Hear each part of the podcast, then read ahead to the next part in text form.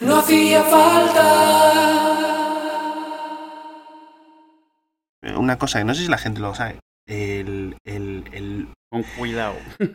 Madre mía, por favor, cristianos, no os lo toméis mal. Yo, pero el lore cristiano, o sea, lo que es el lore judeo-cristiano, o incluyendo, inclu- porque tiene una continuación, eh, un tercer libro que es el, el, el- el Corán, ¿no? Es eh, la trilogía.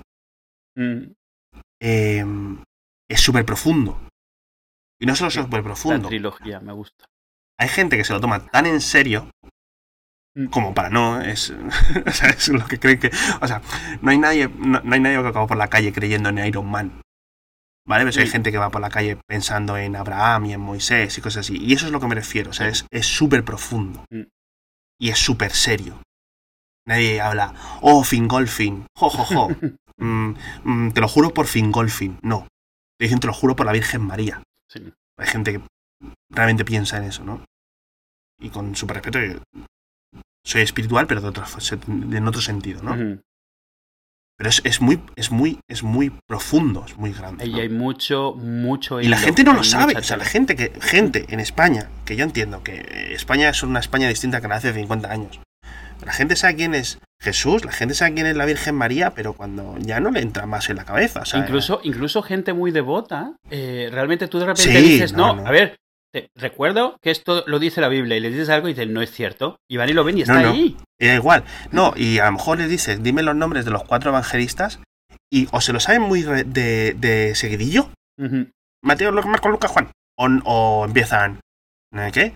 Y te dice, y claro, pero hay un lore. O sea, cuando tú estás leyendo el. eh, no sé en qué parte de, en concreto. Yo he ido a un colegio católico, eh, los evangelios los he leído tro- trocientas mil veces. Es un libro cortito, cuatro libros. Cortitísimos. Mm.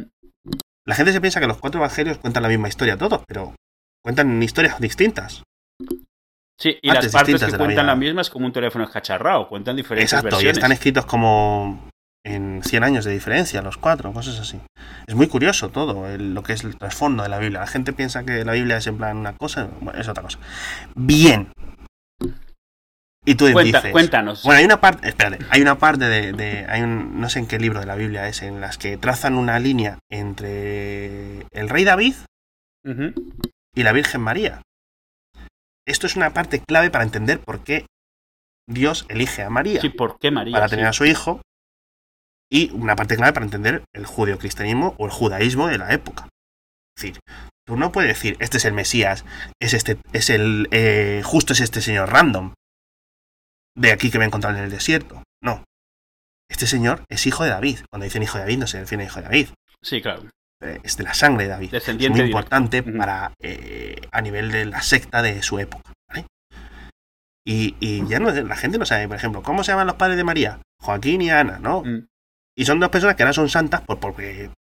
O sea, es- una de las cosas que más me flipa. ¿Por qué se han hecho santos estos dentro de los varios San Joaquines y, Sant- y varios Santa Anas que hay?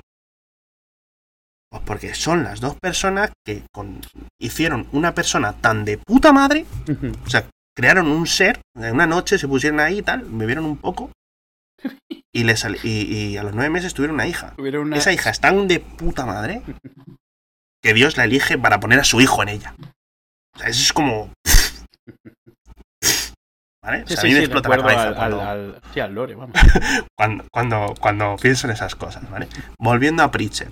eh, cuando empiezan a los arcángeles y los ángeles... Mira, antes de eso, hecho- antes- cuéntanos de qué va Preacher. Porque